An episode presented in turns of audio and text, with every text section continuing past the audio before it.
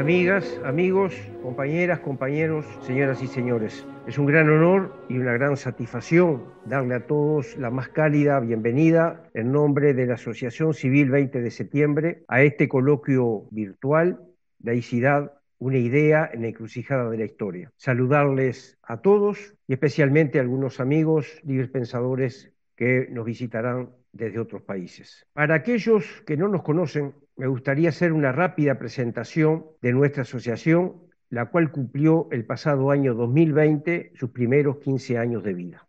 Ella fue creada como una entidad inspirada en el ejemplo y acción del héroe italiano, pero de impronta universal, que fue Giuseppe Garibaldi, o José Garibaldi, como él mismo gustaba llamarse mientras vivió en nuestro país pero lo hicimos para poner de relieve al personaje más allá del bronce, en consonancia con la historia, por supuesto, pero poniendo el acento en lo que tiene de enormemente actual y en lo inspirador tanto de su pensamiento como de los valores que lo guiaban en su accionar, ya que Garibaldi fue ante todo un hombre, un héroe, que supo conjugar a la perfección los valores, su pensamiento y su acción. Y fue desde esa perspectiva que nuestra asociación se propuso actuar hoy en la compleja realidad de nuestro tiempo.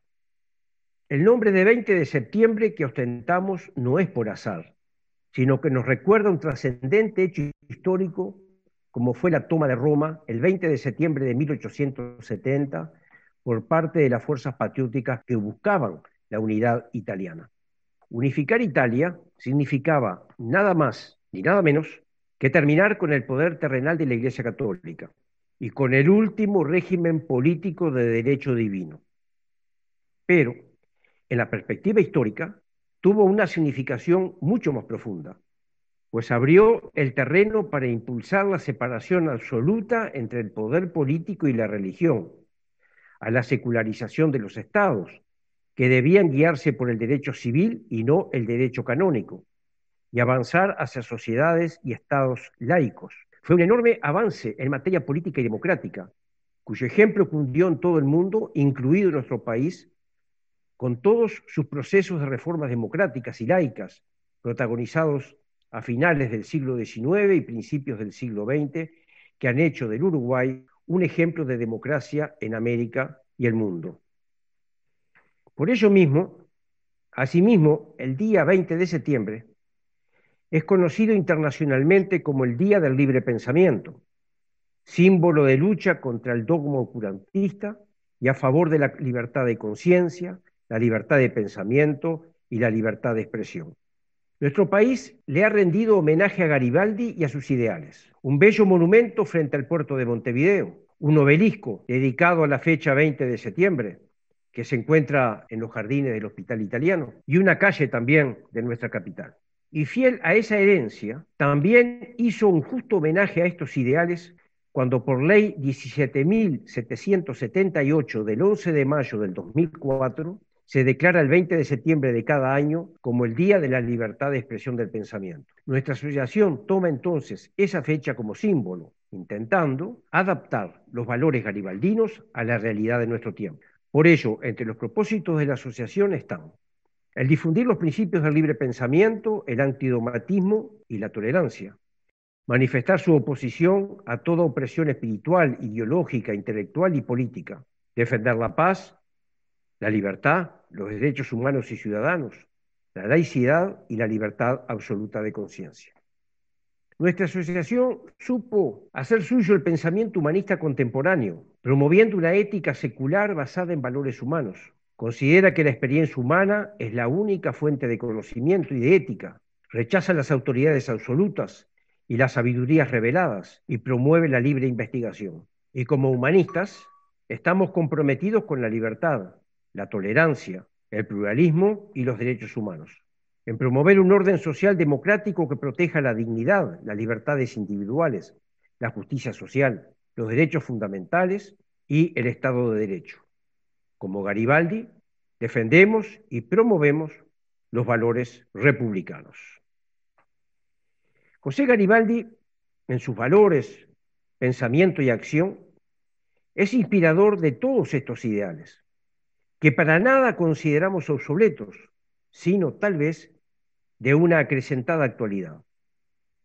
Cuando vemos el mundo con sus injusticias y desigualdades, cuando vemos la corrupción moral y la falta de respeto por la dignidad de las personas, cuando vemos cómo existen religiones que promueven la violencia y la sumisión, y personeros de las mismas que incluso recurren al terrorismo y al asesinato para impulsar sus dogmas, cuando vemos los sistemas de explotación humana, el tráfico de personas y la promoción de paraísos artificiales, cuando vemos la corrupción política y económica, vemos justamente cuánta necesidad tiene nuestro mundo de voces que desde la razón y la libertad promuevan la ética, el libre pensamiento y la autonomía del individuo.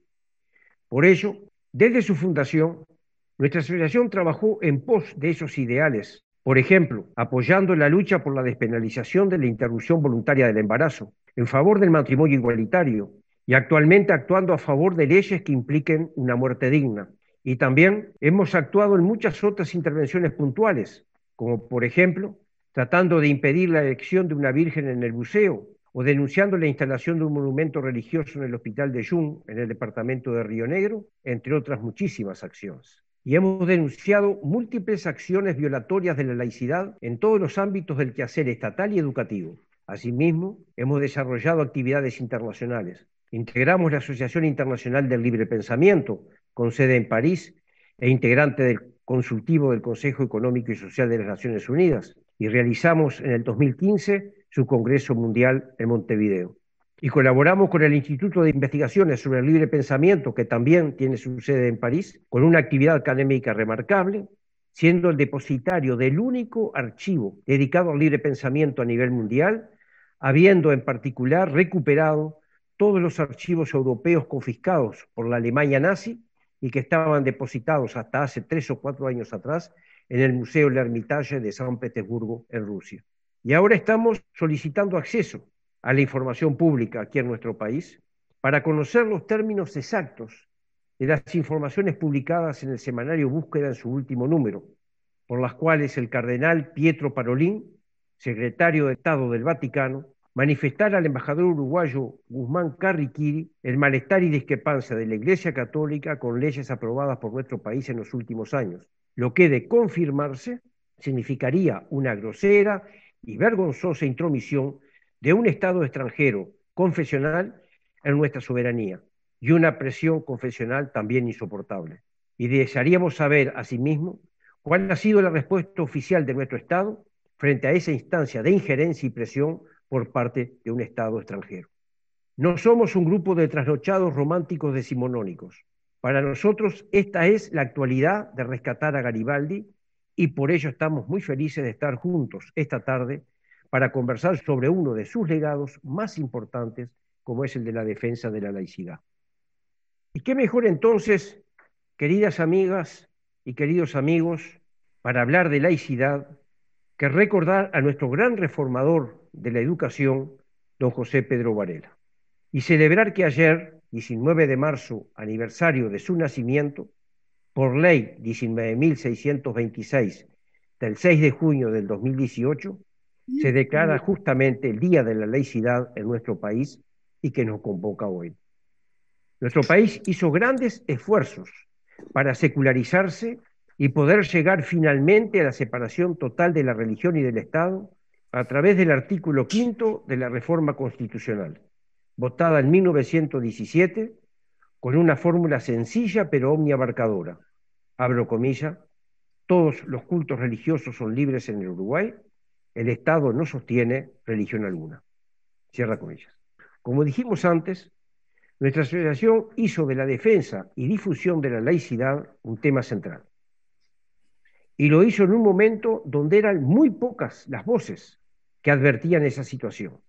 Esto no era un antojo, sino que se debía a una percepción fuerte de que la laicidad corría peligro, porque el ideal laico se estaba debilitando ante la indiferencia de mucha gente. 15 años después, tenemos la misma percepción, pero con una diferencia.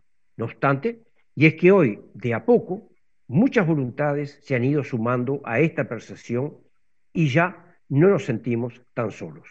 Ese peligro no viene tanto de ataques directos a la laicidad, aunque los haya de vez en cuando, como cuando el jefe católico local, señor Sturla, acusó de manera irrespetuosa a los uruguayos de tener un balde laicista en la cabeza, sino más bien de los intentos persistentes, esto sí, de reducir la laicidad a una versión mínima, cada vez más reducida, con el objetivo de finalmente desdibujarla y vaciarla de todo sentido, sin aparentemente tocar a la propia laicidad.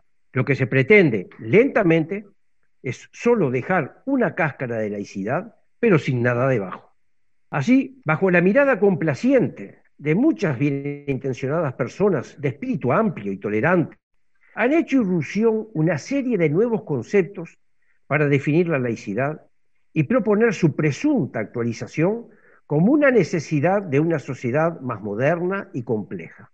Y así tenemos una serie de autorizadas intervenciones intelectuales de todas las academias que proponen una laicidad positiva, una laicidad inclusiva, una laicidad abierta y otras expresiones más que se utilizan, pero siempre con el mismo objetivo. Estas expresiones tienen justamente el objetivo de hacer creer que ya no sería necesaria una actitud laica firme, pues ya no existiría una impronta dogmática religiosa que implicaría un grupo de presión, un cooperativismo social y cultural que busca una hegemonía en lo social, en lo político y también sobre otras expresiones espirituales. Y de esa manera sustituir la laicidad, la genuina, sin adjetivaciones de ninguna naturaleza, por una versión blanda, líquida, edulcorada, que sustituye tolerancia por permisibilidad, donde todo vale en materia espiritual y abriendo de esa manera una restauración de la impronta religiosa sobre la sociedad,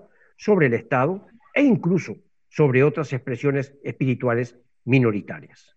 La denuncia de esas expresiones con bastante poder de seducción, la abundante utilización de un vocabulario glamuroso, a la moda, amoroso, que incorpora siempre la variante de la llamada inclusión y de apertura social, nos ha valido las acusaciones de jacobinos, de dogmáticos, antirreligiosos, de ateísmo, de fanatismo, de radicalismo, etcétera, etcétera, etcétera. Hasta hemos tenido el honor, fíjense ustedes, porque aparentemente somos una especie de bichos raros, de que se nos dedicaran papers de análisis en algunas de las casas de estudio presentes en nuestro país. Para nosotros está claro, sin embargo, que la laicidad no es dura ni blanda, ni abierta ni cerrada. La laicidad es una afirmación de que el Estado republicano es el depositario de la defensa del bien común de la sociedad y en particular de las condiciones para el ejercicio de una auténtica ciudadanía, evitando las tuteras morales e intelectuales sobre la misma. Así, se dan las condiciones para el ejercicio democrático en una república donde la soberanía política se ejerce a través de ciudadanos libres e iguales. Naturalmente que el ideal laico crea las condiciones para la más absoluta libertad de conciencia y no prohíbe las manifestaciones del pluralismo. Es el sentido más cabal de lo expresado en nuestra Carta Magna y del dispositivo jurídico que de ella emana. Pero, al mismo tiempo, se trata de no alienar el espacio público haciéndolo campo de disputa de emprendimientos religiosos o ideológicos, ni de disolverlo en un mosaico de corporativismos o comunidades a intereses particulares o de grupos de presión que intentan imponerse por sobre el bien general. Por ello, es la laicidad quien hace visible justamente lo que es común a todos y no exalta lo que lo divide y fragmenta, siendo la garantía de la concordia y la tolerancia social. El Estado como garante del bien común no puede acordar ninguna preferencia a una opción espiritual o filosófica particular. Y en el marco de la ley, respetar y hacer respetar todas las opciones que en el marco de la privacidad de las personas tengan que ver con sus convicciones más íntimas o formas de vida. Y en particular, evitando los avasallamientos sobre las expresiones minoritarias. Y para que no haya confusiones malintencionadas. La laicidad excluye tanto un ateísmo oficial como una religiosidad oficial, respetando la libertad de conciencia de todos los ciudadanos del primero al último. Esto implica entonces que la laicidad promueve a que sea el pueblo entero, sin privilegios ni discriminaciones de ningún tipo, la referencia de la vida política. Cada ciudadano, por supuesto, tiene sus convicciones de la naturaleza que sea y se manifestará como tal en sus opciones, lo que es legítimo. Lo que no podrá darse es la imposición a otros a partir de sus opciones personales, aunque ellas sean representadas por entidades que promuevan que pueden tener una fuerte presencia, como puede ser una iglesia, por ejemplo. En definitiva, la laicidad no es ni antirreligiosa, ni antiideológica, ni ataca ninguna opción espiritual o metafísica, pero hace todo para concientizar y alertar acerca de la posible voluntad de dominación o búsqueda de privilegios en el orden temporal, es decir, política, económica o de ocupación del espacio público, a partir de esas opciones espirituales o ideológicas. La laicidad es entonces la más alta expresión de la libertad. Esto fue lo que comprendió perfectamente José Pedro Varela, cuando impulsando la educación obligatoria, gratuita y laica, señaló lo siguiente, abro comillas, la escuela establecida por el Estado laico debe ser laica como él. La educación que da y exige el Estado no tiene por fin afiliar al niño a esta o aquella comunión religiosa, sino prepararlo constantemente para la vida del ciudadano. Les da los conocimientos necesarios para juzgar por sí y alistarse voluntariamente en las filas que conceptúan. Cierra comillas. Este principio de laicidad es el que defendemos, pues estamos convencidos, queridos amigos y amigas, que es la garantía de ciudadanía, de republicanismo, de democracia y de libertad. Pero antes de terminar, permítame dos pequeños apuntes más. Hoy, a las 6.37 de la mañana, tuvimos el equinoccio de otoño en nuestro hemisferio sur, en nuestro territorio. El equinoccio significa que las horas de luz y de oscuridad fueron iguales. Igualdad en la diversidad. Igualdad equinocial como símbolo de una fuerte idea para proyectarnos hacia el futuro. Y también deseo recordar que antes de ayer, 18 de marzo, fue aniversario de un importante evento que tiene mucho que ver también con lo que nos trae hoy. Fue el 150 aniversario de la Comuna de París.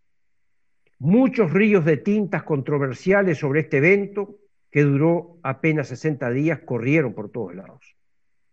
Sin embargo, fue un evento que dejó huellas profundas hasta hoy, como ser autonomía de las mujeres, laicidad del Estado, formas autogestionarias y democráticas de gobierno, entre otras. En su declaración al pueblo francés, señalaba, hablo comillas, el reconocimiento y la consolidación de la República como única forma de gobierno compatible con los derechos del pueblo y con el libre y constante desarrollo de la sociedad.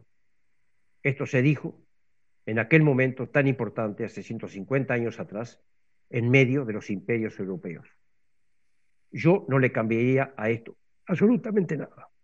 Mis amigos, les deseo entonces a todos y todas unos excelentes trabajos esta tarde donde hemos convocado a varios ciudadanos para conversar de diferentes aspectos que en el hoy está llamando nuestra reflexión y acción ciudadana. Y nos desafían, pues están unos y otros conectados también con una mirada sobre el futuro de nuestras libertades, que en definitiva es lo que más nos interesa. Muchas gracias, queridos amigos y amigas.